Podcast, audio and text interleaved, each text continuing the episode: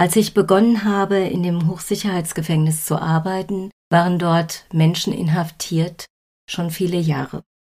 Und sie werden auch noch dort sein, wenn ich schon in den Ruhestand gegangen bin.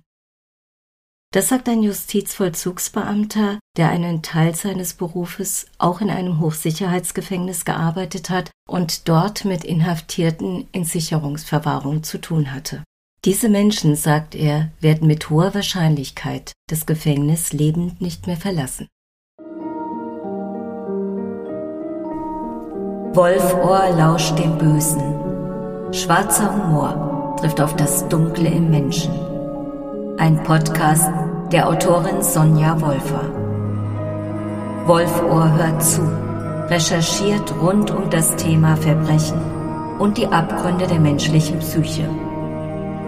Und Wolfohr geht regelmäßig auf Friedhöfen spazieren, um dort Augen und Ohren offen zu halten.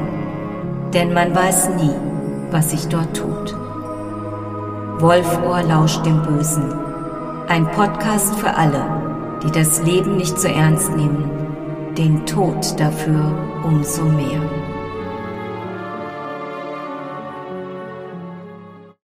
Herzlich willkommen in meinem Podcast, sagt Wolfohr, auch bekannt als Sonja Wolfer.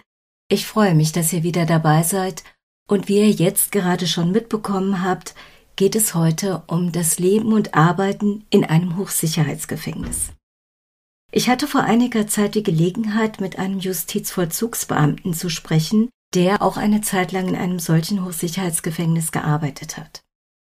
Er hat darum gebeten, anonym zu bleiben, das respektiere ich selbstverständlich, denn er hatte dort natürlich auch mit Menschen zu tun, die vielleicht nicht ganz so ungefährlich sind. Und wer weiß, manch einer kommt ja auch wieder in Freiheit.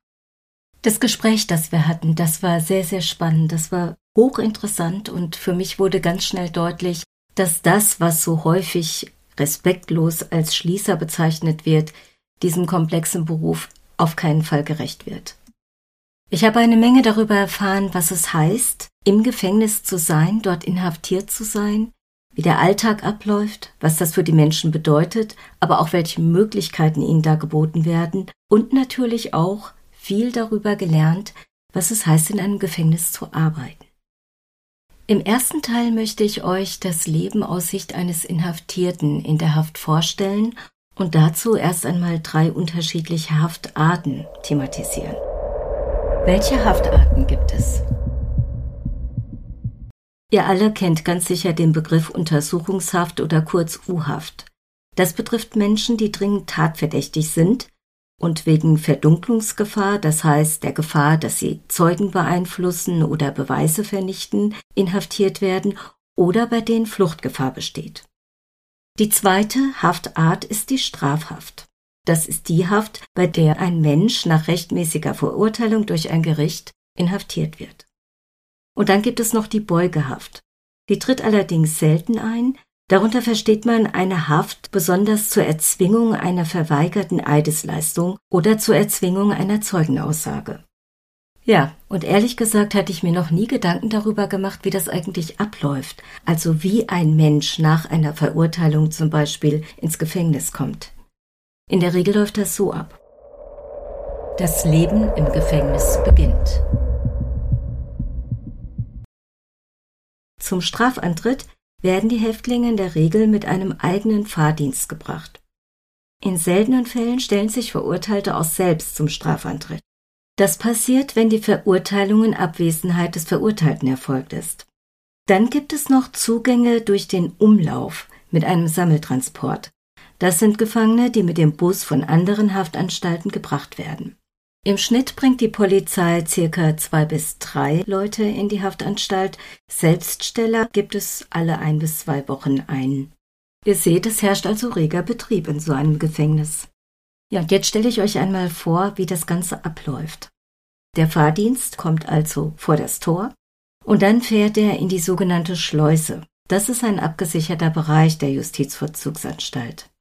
Dort werden die Anmeldeformalitäten durch die Beamten erledigt dann erfolgt die Aufnahme der Daten sowie die letzte Adresse des Inhaftierten und der Haftgrund. Danach wird der Häftling durchsucht und zwar noch in seiner privaten Kleidung. Da wird geschaut, ob er Waffen hat oder Drogen. Im Anschluss werden ihm alle persönlichen Gegenstände abgenommen, bis auf den Ehering. Taschen, Handy, Bücher, Kleidung, Schmuck und Uhren kommen in einen Beutel, der verblombt wird. Wenn der Häftling entlassen wird, erhält er sie dann wieder. Danach muss sich der Mensch komplett entkleiden und es erfolgt eine Sichtkontrolle auf Waffen oder Drogenbesitz. Der Häftling erhält nun die komplette Ausstattung, das sogenannte Bündel. Das ist eine Jeans, ein paar Schuhe, ein Pullover, ein T-Shirt, Unterwäsche und einen dicken Parker für den Winter sowie Handtücher, Bettwäsche und Hygieneartikel und, Achtung, nicht geschärftes Besteck. Danach erfolgt ein Gespräch mit dem Häftling, in dem unter anderem geklärt werden soll, ob Suizidgefahr besteht und entsprechende Maßnahmen getroffen werden müssen. Eine solche Maßnahme wäre zum Beispiel die gemeinschaftliche Unterbringung, das heißt eine Unterbringung zu zweit oder zu dritt in einer Zelle. Dann erfolgt die sogenannte Zugangsuntersuchung. Hier wird der Gefangene dem ärztlichen Dienst vorgestellt. Hier soll sichergestellt werden, dass der Häftling alle notwendigen Medikamente und gegebenenfalls Behandlungen erhält. Das bedeutet auch, dass bei schwer Drogenabhängigen ein Drogenersatzmittel wie etwa Methadon zur Verfügung gestellt wird. Hier gibt es übrigens eigens einen Methadonarzt. Selbstverständlich gehört zu der Untersuchung auch ein Alkoholtest, denn im Gefängnis herrscht absolutes Alkoholverbot. Darauf komme ich später nochmal. Ja, und dann wird dem Gefangenen sein Haftraum zugewiesen. Das kann dann eben entweder ein Einzelhaftraum oder ein Gemeinschaftsraum sein. Werden zwei oder drei Häftlinge in einem Raum untergebracht, dann muss sichergestellt werden, dass die Unterbringung verträglich ist. Das heißt, Konfliktpotenzial muss minimiert werden, so heißt das. Hierbei wird zum Beispiel geschaut nach der Religionszugehörigkeit oder Nichtraucherschutz. Ja, der Gefangene wird dann in seinem Haftraum eingeschlossen. Er erhält noch die Verpflegung für den Tag und die Nacht und ein sogenanntes Vollstreckungsblatt. Das ist ganz spannend, das erhält jeder Strafgefangene. Auf diesem Blatt stehen seine Straftaten sowie die Strafdauer. Die anderen Insassen lassen sich das unter Umständen vorzeigen, damit sie wissen, mit wem sie es zu tun haben. Vielleicht geht es dir auch so wie mir und du fragst dich, wie sieht eine Gefängniszelle im 20. Jahrhundert aus? Die Größe einer Gefängniszelle ist im Schnitt 7,5 bis 10 Quadratmeter, also wirklich klein. Die Ausstattung ein Bett, ein Tisch, ein Stuhl, ein Schrank, ein Regal, eine Toilette und ein Waschbecken, abgetrennt durch einen sogenannten Schamvorhang. Es gibt also keine sogenannte Extranasszelle. Dafür gibt es Gemeinschaftsduschräume, diese dürfen von arbeitenden Häftlingen täglich, von den übrigen Häftlingen, also die, die nicht arbeiten, mehrmals wöchentlich benutzt werden. Ja, und dann fand ich noch eine Sache ganz interessant. Ich habe mich gefragt, kann man die Fenster öffnen oder nicht? Bin eigentlich davon ausgegangen, dass das nicht möglich ist. Doch, man kann die Fenster öffnen, allerdings sind sie mit einer sogenannten Feinvergitterung ausgestattet. Ehrlich gesagt war ich ein bisschen erleichtert, dass die Häftlinge frische Luft reinlassen können. Die Vorstellung, komplett eingeschlossen zu sein, finde ich ganz furchtbar. Jetzt unabhängig davon, warum ein Mensch inhaftiert ist. So, als nächstes möchte ich euch gerne einmal einen normalen Tagesablauf eines Inhaftierten vorstellen. Um 6 Uhr wird er geweckt. Da findet dann auch die sogenannte Vitalitätskontrolle statt, das heißt, die JVA-Beamten gucken, ob alle noch da sind und ob sie noch leben. Ab 7 Uhr beginnt dann die Arbeit. Von 7.30 Uhr bis 8.30 Uhr ist für die U-Inhaftierten Freistunde. Ab 11 Uhr beginnt schon die Ausgabe des Mittagsessens und bis 13 Uhr ist Freistunde. Von 13 bis 15.30 Uhr wird dann wieder gearbeitet. Die Häftlinge, die nicht arbeiten, werden eingeschlossen und ab Viertel vor vier nachmittags beginnt schon die Abendessenausgabe. In den Abendstunden haben die Inhaftierten dann die Möglichkeit, zu anderen Gefangenen in den Haftraum eingeschlossen zu werden, wenn ihnen das erlaubt ist. Das nennt man Umschluss machen. Oder sie können Sport treiben. Ja, und um Punkt 21 Uhr ist dann Einschluss und es beginnt die Nachtruhe.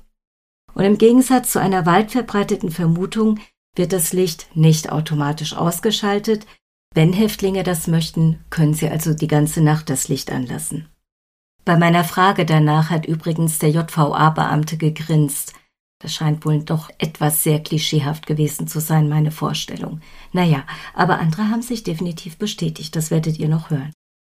Der von mir gerade beschriebene Tagesablauf ist etwas, was für viele Inhaftierte übrigens sehr ungewohnt oder sogar neu ist. Viele kennen das gar nicht. Das liegt unter anderem auch daran, dass manche Inhaftierte vorher gar keinen geregelten Arbeitsablauf hatten oder kennengelernt haben. Interessant ist in dem Zusammenhang dann aber auch, dass wenn Häftlinge nach längerer Zeit wieder aus dem Gefängnis rauskommen, sie genau diesen geregelten Tagesablauf vermissen. Darauf werde ich auf jeden Fall später nochmal zu sprechen kommen.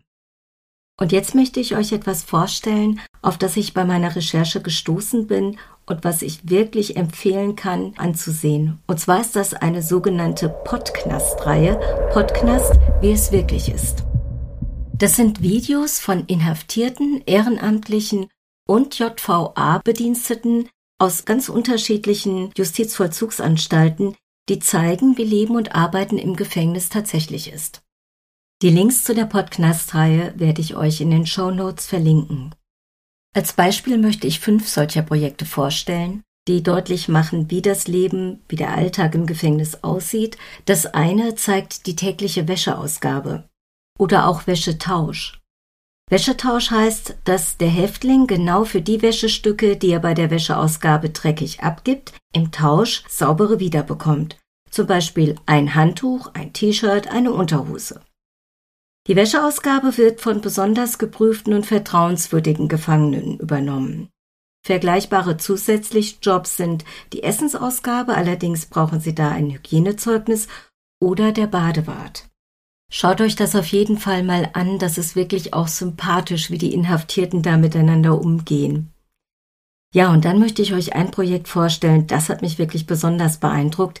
Das heißt Verrückte Kirchenbank der JVA Aachen. Das war ein Gemeinschaftsprojekt von Inhaftierten und Ehrenamtlichen.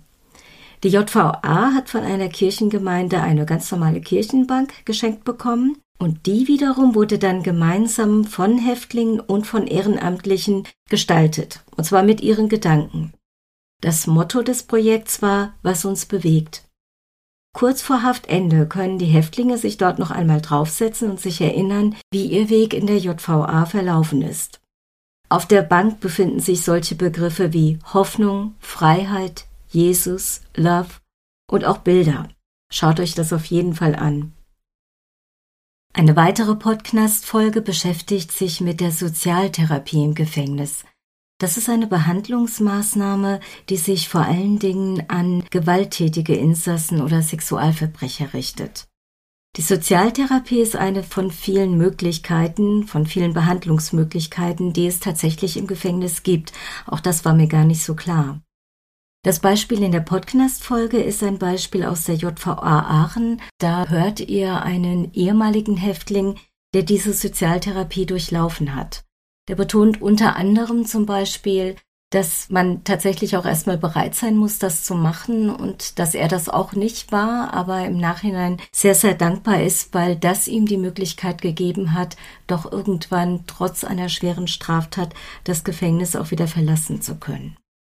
Und die letzten beiden Beispiele, das sind Beispiele, die mir besonders gefallen haben, weil das mir als Autorin natürlich besonders nahe ist. Das eine ist ein Podcast, der heißt Knastkultur, ein kreativer Weg. Und da geht es darum, zu zeigen, dass auch hinter Gittern Kultur stattfindet. So erhalten Inhaftierte zum Beispiel die Möglichkeit, an Theateraufführungen teilzunehmen, an Lesungen, an Konzerten, an Kunstprojekten und an Vorträgen. Und aus so einem Projekt heraus ist zum Beispiel ein Rap entstanden, den ein Inhaftierter für seine Mutter gesungen hat. Der Begleittext erläutert, wie wichtig die Familie für die Inhaftierten ist, die sie ja nur in den kurzen Besuchszeiten sehen können, auf die gehe ich übrigens gleich noch ein, und dass das eine Möglichkeit ist, auf eine andere Art und Weise Kontakt mit ihnen zu haben. Den Link findet ihr auch in den Show Notes. Das letzte Beispiel aus dieser Podcast-Reihe ist ein Beispiel, das mir als Krimi-Autorin ganz besonders gefallen hat. Und zwar wird da eine Krimi-Lesung in der JVA Hamm vorgestellt. Sogar so etwas findet im Gefängnis statt. Das ist ein Publikum, das finde ich ganz besonders reizvoll. Vor allen Dingen der Austausch hinterher, falls der möglich ist. Ich werde mich da auf jeden Fall mal schlau machen. Eine weitere interessante Sache, auf die ich bei meiner Recherche gestoßen bin, das war der Begriff Wohngruppe. Und ich dachte, Wohngruppe, bitte? Im Gefängnis? Ja, auch das gibt es tatsächlich. Manche Häftlinge werden in sogenannten Wohngruppen untergebracht. Die Entscheidung, welche Insassen die Eignung für eine solche Unterbringung besitzen, trifft die sogenannte Vollzugsplankonferenz. Die findet jährlich einmal für jeden Häftling statt. Tja, und jetzt fragt ihr euch vielleicht auch, was bedeutet eine Wohngruppe? Das bedeutet zum einen, dass den kompletten Tag über die Zellentür offen bleibt. Das heißt, die Häftlinge können sich ganz frei in einem speziellen Haftbereich bewegen. Sie haben eine eigene Küche, sie können sich eigenständig Essen machen, sie können sich gegenseitig besuchen, leben also deutlich freier, als das bei den anderen Häftlingen der Fall ist. Das Gegenteil ist der Fall bei Inhaftierten, bei denen Sicherungsmaßnahmen ergriffen werden. Für manche Inhaftierte ist das notwendig, und zwar zeitweilig. Das kann zum Beispiel der Fall sein, wenn sie gegen Regeln verstoßen oder doch Drogen bei ihnen gefunden werden. Folgende Maßnahmen werden dann getroffen. Einschluss, das heißt, die Häftlinge dürfen die Zelle nicht verlassen, keine Freizeit, kein Sportprogramm, Isolation, Isolation heißt Einzeldusche, eine Einzelfreistunde und eine Einzelzelle und als Ultima Ratio sogar die Fixierung. Das geschieht allerdings nur nach richterlicher Entscheidung und wird möglichst kurz gehalten. Ja, nachdem ich euch nun verschiedene Projekte aus verschiedenen Justizvollzugsanstalten vorgestellt habe, ich möchte immer Justizveranstaltungen sagen, naja, möchte ich euch jetzt einmal ein Hochsicherheitsgefängnis vorstellen, das ganz in der Nähe meiner Heimatstadt Soest, nämlich in Werl, steht und das werde ich im November auch tatsächlich besuchen. Ich betone besuchen, ich werde da nicht inhaftiert, hoffe ich zumindest. Ich werde dann die Gelegenheit haben, mich dort umzuschauen. Ich gehe mal davon aus, dass ich nicht filmen darf, aber ich werde ganz sicher eine ganze Menge Eindrücke sammeln und Wolfohr wird euch davon berichten, fest versprochen. Aber auch jetzt habe ich schon eine ganze Menge an Informationen und Daten zusammengetragen, von denen ich euch jetzt einige vorstellen möchte. Zuerst einmal lasse ich die JVA Werl selbst zu Wort kommen. Ich zitiere aus ihrer Website. Den Link findet ihr auch in den Show Notes. Sicherungsverwahrung in der JVA Werl. Im Volksmund Langstrafenanstalt genannt. Grund ist der hohe bauliche Sicherheitsstandard, der zur Unterbringung überwiegend langstrafiger Gefangener geführt hat. Circa 13 Prozent der Inhaftierten verbüßen eine lebenslange Freiheitsstrafe. Circa 11 Prozent befinden sich bereits in der Sicherungsverwahrung. Seit Mai 2016 ist die JVA Werl allein für den Vollzug der Sicherungsverwahrung männlicher Inhaftierter, die zuvor in Nordrhein-Westfalen lebten, zuständig. Darüber hinaus beherbergt sie das Pädagogische Zentrum, zum Beispiel für Schulabschlüsse und Berufsvorbereitung für den Justizvollzug in NRW. Nach diesen Gesetzen dienen beide Vollzugsformen, das heißt Strafvollzug und Sicherungsverwahrung, dem Schutz der Allgemeinheit vor weiteren Straftaten sowie dem Ziel, Gefangene und in der Sicherungsverwahrung Untergebrachte zu befähigen, künftig ein Leben ohne Straftaten zu führen. Darüber hinaus dient der Vollzug der Sicherungsverwahrung dazu, die Gefahren, die von den Untergebrachten für die Allgemeinheit ausgehen, so zu mindern, dass die Vollstreckung der Unterbringung möglichst bald beendet werden kann. An dieser Stelle stellt sich für mich dann die Frage, wann ein Häftling freigelassen wird oder in Sicherungsverwahrung kommt. Die Entscheidung darüber, ob ein Gewaltverbrecher zum Beispiel nach Verbüßen der Strafe entlassen oder in Sicherungsverwahrung kommt, trifft das Gericht. Hier wird ein sogenanntes Prognosegutachten von einem forensischen Psychiater erstellt.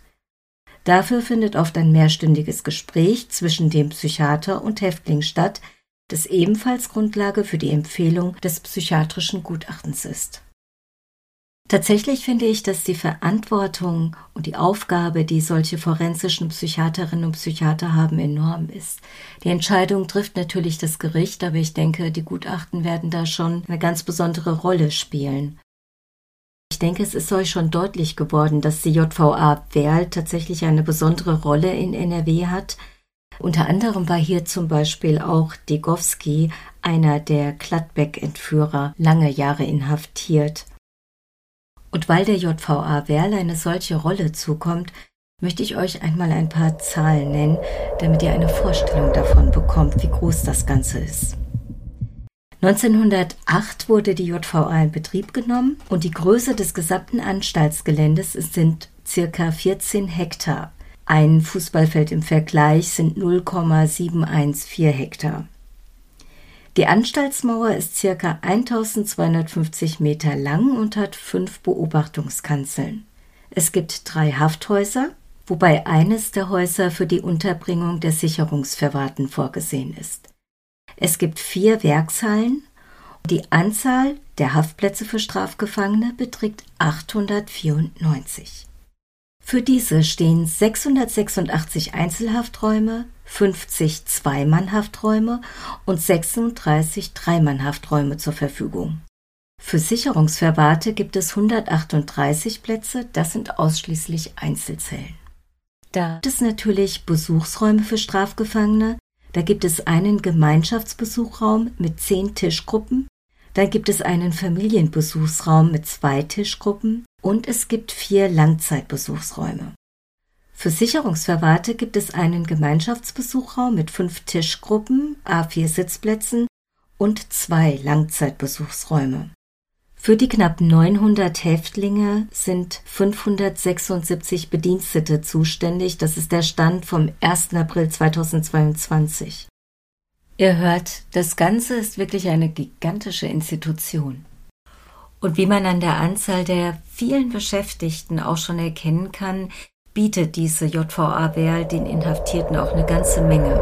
Als Beispiel nenne ich euch jetzt mal einiges. Dazu gehört die schulische Bildung. Viele Insassen können weder lesen noch schreiben oder sie sind nur eingeschränkt dazu in der Lage und sie haben während ihrer Haft die Möglichkeit, das zu erlernen. Dazu gehört auch die berufliche Ausbildung und die Arbeit. Da werde ich euch gleich noch vorstellen, welche Betriebe es in der JVA Werl gibt. Es gehört ein psychologischer Dienst dazu, der die Inhaftierten betreut und auch behandelt. Es gibt einen Sozialdienst, es gibt einen medizinischen Dienst und es gibt eben auch Ehrenamtliche, die Gruppenangebote oder auch im Einzelkontakt sich um Inhaftierte kümmern. Denkt zum Beispiel an dieses tolle Projekt mit der Kirchenbank. Und das ist eben nicht alles. Ich hatte euch ja auch am Anfang schon erzählt, wie wichtig ein geregelter Tagesablauf ist und auch das Thema Arbeit spielt eben eine große Rolle im Knast. Und deshalb zitiere ich jetzt nochmal von der Website der JVA Werl. Arbeit und berufliche Ausbildung von Gefangenen in der JVA Werl. Gefangene sind zur Ausübung einer ihnen zugewiesenen Beschäftigung, Klammer auf, Arbeit, arbeitstherapeutische Maßnahme, schulische oder berufliche Bildung verpflichtet. Sicherungsverwahrte hingegen nicht, ihnen soll eine solche jedoch angeboten werden. Die Beschäftigung soll die körperlichen und geistigen Fähigkeiten sowie die Interessen der Insassen berücksichtigen und muss zumutbar sein.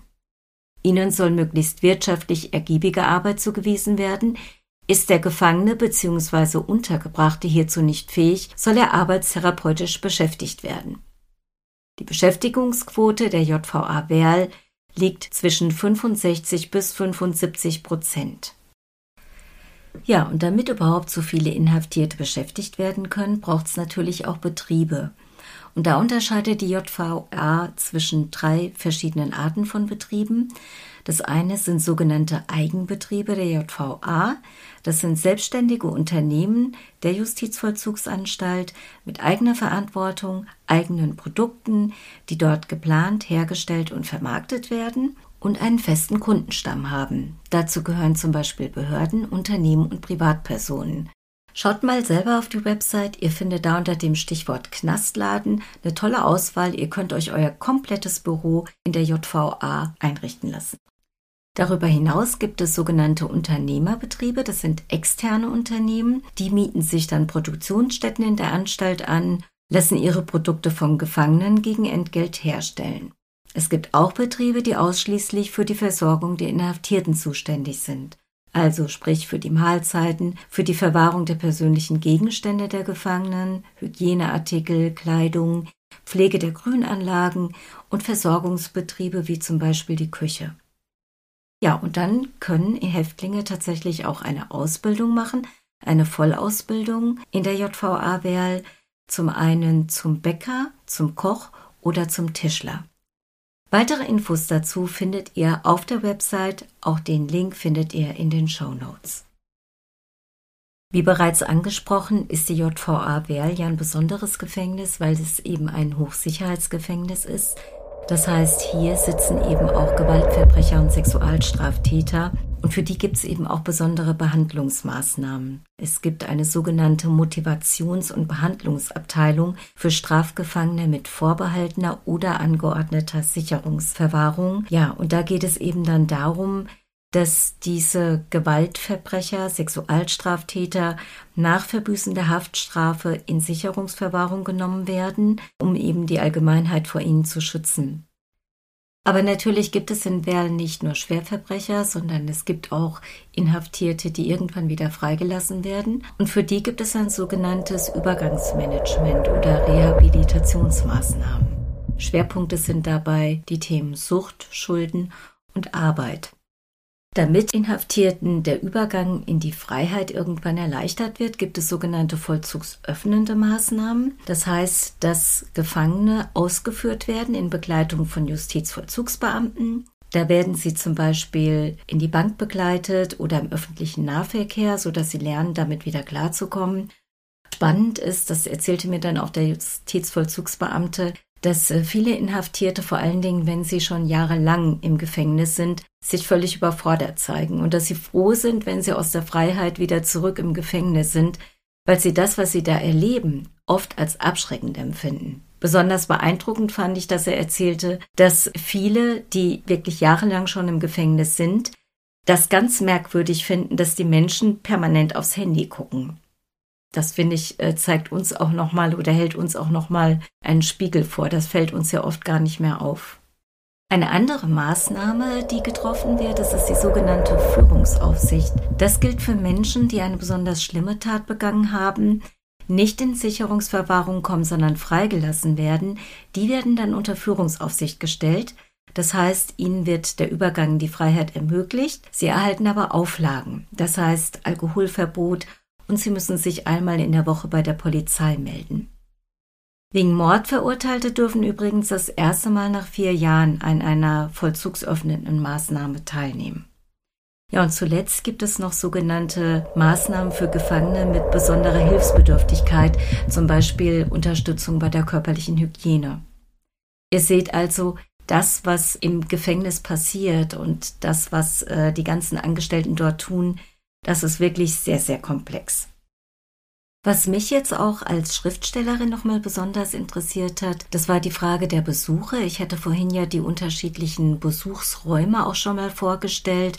Ja, und da habe ich eben auch nochmal recherchiert, wer denn wann überhaupt wie lange einen Gefangenen im Gefängnis besuchen darf. Und das möchte ich euch jetzt auch ganz gern mal vorstellen. Es gibt natürlich, das denkt man sich ja, feste Besuchszeiten, die sich allerdings bei Strafhaft oder Sicherungsverwahrung unterscheiden. Den Gefangenen stehen im Rahmen des Regelbesuchs 120 Minuten Besuchszeit im Monat zur Verfügung. Zwei Stunden, das ist nicht wirklich lange. Diese Zeit können Sie zusammenhängend in Anspruch nehmen oder auch auf zwei Besuche verteilen.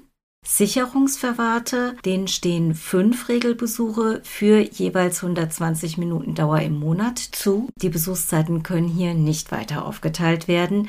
Da ist also eine längere Besuchszeit möglich, ist irgendwie aber auch nachvollziehbar, denn sie werden ja dieses Gefängnis lebend wohl nicht mehr verlassen. Ja, und dann gibt's noch die Möglichkeit, dass Gefangene oder Untergebrachte auch die Erlaubnis haben, zweimal im Monat Langzeitbesuch zu erhalten. Der dauert dann 180 Minuten. Gefangene mit Familie haben darüber hinaus nochmal 120 Minuten pro Monat für einen Familienbesuch und dann gibt es auch noch Sonderbesuche, die aber dann entsprechend auch gesondert beantragt werden müssen. So, und falls ihr jetzt glaubt, ihr könnt einfach mal so ins Gefängnis gehen und jemanden besuchen, das geht natürlich nicht.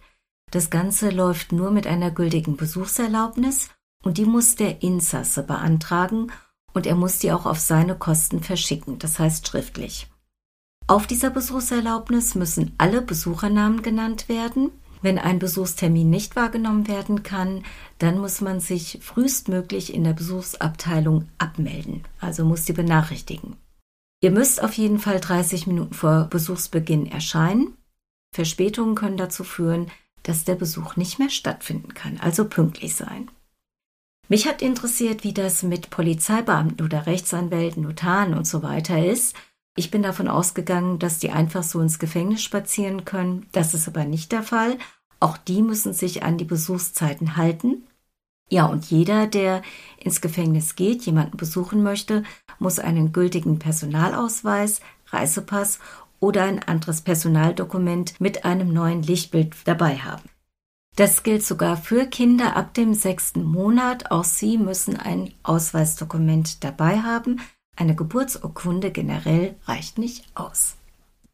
Ich fand es jetzt noch spannend zu wissen, wie das zum Beispiel mit Journalisten ist, ob die einfach jemanden besuchen können. Grundsätzlich ist das so. Grundsätzlich kann jeder Inhaftierte von jeder Person Besuch empfangen, wenn er das möchte. Bei Häftlingen, bei denen Sicherheitsmaßnahmen ergriffen wurden, geschieht der Besuch allerdings nur mit Überwachung.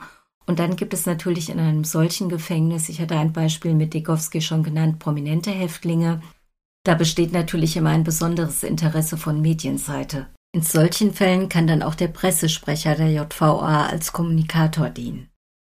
Zum Abschluss dieser Folge, dieser ersten Folge über das Leben und Arbeiten in einem Hochsicherheitsgefängnis, jetzt noch ein paar Informationen zum Thema Brief- und Paketverkehr. Ihr wisst ja, dass Gefangene keinen Zugang zum Internet haben, zumindest dürfen sie das nicht haben. Das heißt, ihnen bleibt nichts anderes übrig, als Briefe zu schreiben und sie können natürlich auch Briefe und Pakete erhalten. Das Ganze läuft aber auch unter besonderen Maßnahmen ab, die ich euch jetzt hier auch gerne vorstellen möchte. Ich lese mal wieder vor von der Website. Brief- und Paketverkehr ist Gefängnisinsassen grundsätzlich gestattet. Die genauen Regelungen und Einschränkungen führe ich eben auf. Dazu noch eine kurze und spannende Randbemerkung. Interessant ist nämlich, dass dieses Klischee vom bestialischen Mörder, der eine besondere Faszination besonders auf Frauen ausübt, tatsächlich in der Realität Bestätigung findet. Diese Männer, die bekommen ganz häufig Post von Frauen. So, und jetzt das angekündigte Zitat. Damit Sie ohne Probleme den Kontakt zu Ihrem Angehörigen oder Bekannten halten können, haben wir hier für Sie alle wichtigen Informationen zusammengestellt. Sie, also angesprochen, sind die Gefangenen. Strafgefangene Der Empfang von Paketen bedarf der vorherigen Erlaubnis der Anstalt. Vom Empfang ausgeschlossen sind Pakete, die Nahrungs- und Genussmittel enthalten, sowie Pakete, deren Inhalt geeignet ist, die Sicherheit oder Ordnung der Anstalt zu gefährden. Aus Sicherheitsgründen ist jedes eingehende Paket im Beisein des Gefangenen durch die Anstalt zu öffnen und der Inhalt zu kontrollieren. Der Vollzugsabteilungsleiterin, der Vollzugsabteilungsleiter kann den Schriftverkehr mit bestimmten Personen jedoch untersagen, wenn die Sicherheit und oder die Ordnung der Anstalt gefährdet würde. Das finde ich jetzt spannend. Bei Personen, die nicht Angehörige im Sinne des Paragraphen 11 Absatz 1 Nummer 1 Strafgesetzbuch sind, zu befürchten ist, dass der Kontakt mit diesen einen schädlichen Einfluss auf die Gefangenen hat oder ihre Eingliederung behindert. Oder Gefangene mit Opfern ihrer Straftaten in Verbindung treten wollen und durch den Kontakt nachteilige Auswirkungen auf die Opfer oder gefährdete Dritte zu befürchten sind oder diese einer Kontaktaufnahme widersprochen haben. Spannend, oder? Das hat man in dem ein oder anderen Krimi auch schon anders gesehen oder gelesen. Ich glaube, ich werde das in meinen Krimis auch etwas kreativer handhaben. So, zum Abschluss noch. Jede ein- oder ausgehende Post wird einer Sichtprüfung auf verbotene Gegenstände, zum Beispiel Geld, SIM-Karten, Drogen, unterzogen. Zudem darf der Schriftwechsel grundsätzlich aus Gründen der Behandlung oder der Sicherheit oder Ordnung kontrolliert werden. Von der Inhaltskontrolle sind jedoch bestimmte Schreiben von Absendern des in 26 Strafvollzugsgesetz NRW und 106 Absatz 2 Strafvollzugsgesetz NRW genannten Personenkreis ausgenommen. Auch an diese Personen gerichtete Schreiben der Strafgefangenen werden inhaltlich nicht kontrolliert, zum Beispiel auch spannend Schreiben an den Anwalt oder ans Ministerium. Ebenso wenig wird der Schriftwechsel zur Ausübung des Wahlrechts überwacht. Somit gilt das grundsätzlich geschützte Briefgeheimnis, wenn auch nicht uneingeschränkt, auch für Strafgefangene.